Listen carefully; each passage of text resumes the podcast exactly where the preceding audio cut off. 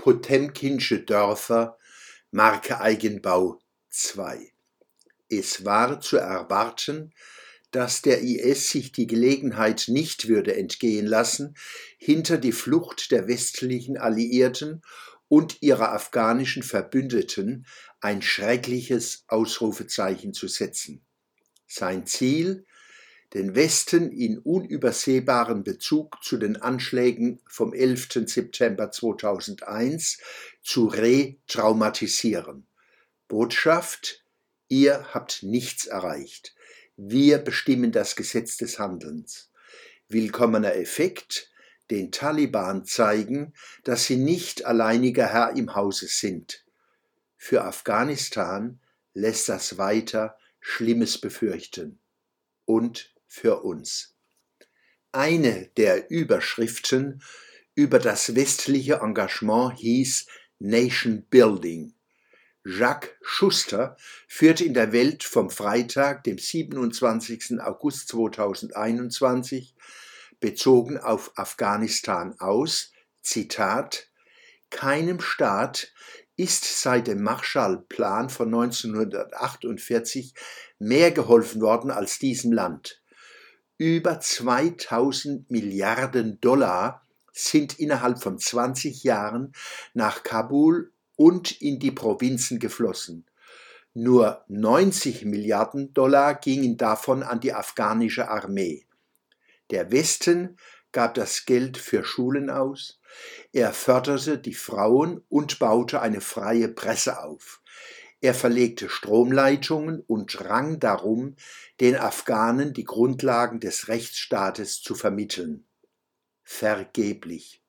Zitat Ende. Zu den Pizzerien, in denen sich westliche Nationen verfangen, gehört, dass dort, wo demokratisches Nation Building nach dem Kriege gelungen ist, etwa in Deutschland, die Idee der Nation von vielen verteufelt wird. Es herrscht das wirre Narrativ, Nation und Demokratie schlössen einander aus. Tatsächlich bedingen sie einander zutiefst. Gleichzeitig wird versucht, demokratische Nation dort zu installieren, wo dies nicht gelingen kann, jedenfalls nicht von außen. Eine der Lehren, die aus Afghanistan zu ziehen wären, lautet, weil Nation nicht gelang, konnten auch Demokratie und Rechtsstaat nicht gelingen. Das Desaster in Afghanistan wird auch wieder Menschen zu uns spülen, die uns nicht gut tun.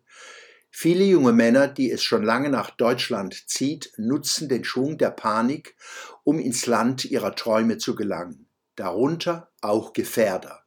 Umso wichtiger wären klare Kriterien der Schutzwürdigkeit und persönliche Prüfungen der Einwanderungswilligen. Aber auch dafür ist es wohl zu spät. Niemand im Westen würde wohl wagen, Menschen, die mit dem Big Lift oder auf verschlungenen Routen zu uns gekommen sind, nach Afghanistan zurückzuführen. Frauen und Männer, die nach Freiheit in Verantwortung streben, verdienen Chancen in Freiheitsländern. Ob Deutschland noch uneingeschränkt dazugehört? Und wie wollen wir jene erkennen, die bereit sind, sich hier konstruktiv einzubringen, wo es längst verboten ist, zu unterscheiden, zu diskriminieren?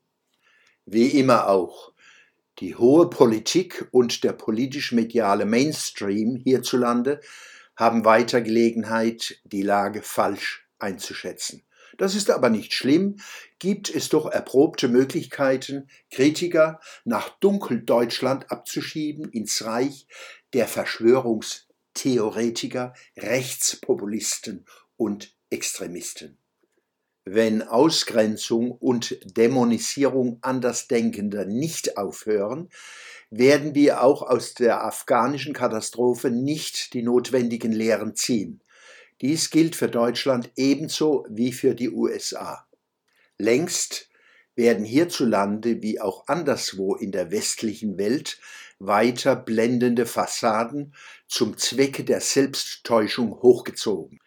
Ob es sich um geplante und gesteuerte Völkerwanderungen handelt und oder um eine an sich selbst scheiternde, fanatisierte religiöse Ideologie?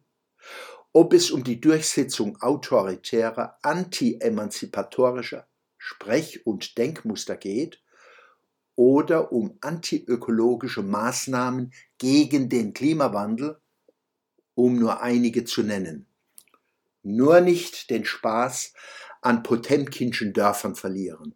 Die zeigen nicht, was ist, sondern was wir zu sehen wünschen. In ihren Fassaden können wir uns spiegeln. Beherzt schreiten wir auf unser flackerndes Ebenbild zu.